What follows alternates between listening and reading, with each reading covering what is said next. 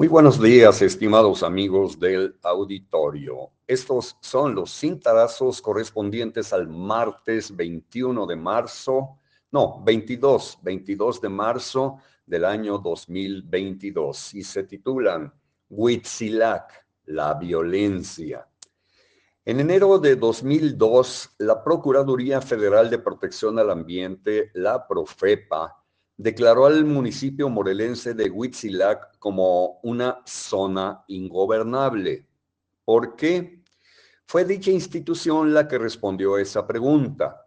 Y el siguiente texto, con esa respuesta, siempre me ha servido para confirmar la conflictividad de la región de la que forma parte el pueblo de Fierro del Toro, donde el viernes de la semana pasada tres comuneros fueron secuestrados y llevados a Topilejo, localidad adscrita a Tlalpan en la Ciudad de México, acusados de ser talamontes.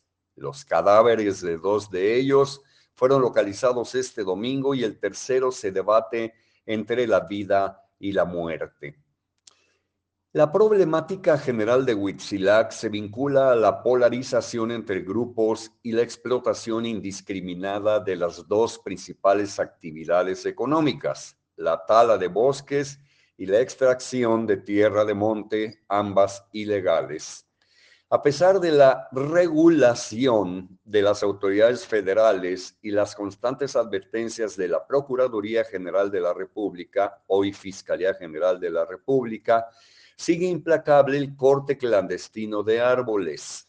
Lo anterior causó un grave daño al corredor ecológico Ajusco-Chichinautzin, decretado como área nacional protegida el 30 de noviembre de 1988, consistente en la modificación del entorno por desecación, deforestación, construcción de caminos, crecimiento poblacional, erosión, abatimiento de manantiales, extracción ilegal de flora, fauna silvestre y tierra, caza furtiva, ganaderización, incendios provocados, cambios de uso del suelo, presión en el uso del mismo por los elevados precios derivados de las actividades de bienes raíces, etcétera, etcétera. Y agregó la Profepa.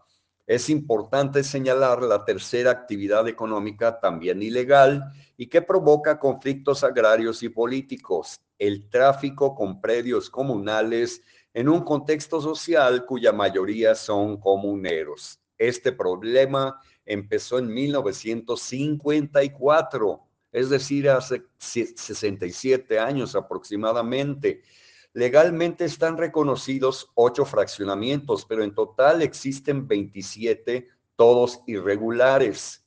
De la venta de predios comunales se han derivado infinidad de enfrentamientos por el control de la representación de bienes comunales, cuyos últimos presidentes también han usufructuado la tala clandestina, la extracción de tierra de monte y la expedición de documentos sobre terrenos. El tráfico de constancias de posesión y demás documentos falsos es constante. En torno a la tala de árboles, extracción de tierra y cambio de uso del suelo por la urbanización, hay graves perjuicios en Huerto de San Pedro, Montebello, San José de la Montaña, Guayacahuatla, Atlistac, Cuajomulco, Tres Marías, Cruz del Marqués, Fierro del Toro y Huitzilac. Desde luego, la impunidad yacía allá y entonces en el fondo de la grave problemática, pero el escenario con el arraigo de grupos criminales es perdurable hasta hoy. El secuestro de los tres comuneros de Fierro del Toro y las acusaciones de que eran talamontes no causa extrañeza a pesar de los argumentos externados en su defensa por lugareños y familiares. Asimismo, se pronostican nuevos enfrentamientos, pues tanto en Fierro del Toro como en otros pueblos de Huitzilac, la gente se mata debido a la recurrencia de todos los actos ilegales muy redituables mencionados líneas atrás.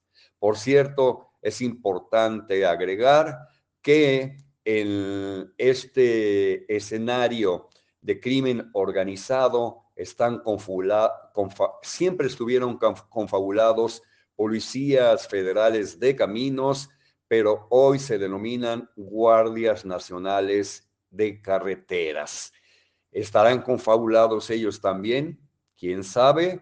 Pero participaron de alguna manera u otra en los hechos de la semana pasada, cuando este conflicto comenzó y concluyó en una primera etapa con el hallazgo de dos cadáveres de dos comuneros asesinados.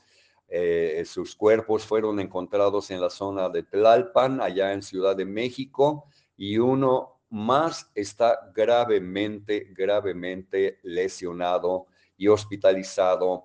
Mm, no vamos a mencionar en dónde por temor a que vaya a haber un atentado. Señoras y señores, estos han sido los cintarazos correspondientes al martes 22 de marzo del año 2022, 22 de marzo del año 2022. Y mañana por aquí nos volvemos a escuchar. Que tengan ustedes un feliz día martes.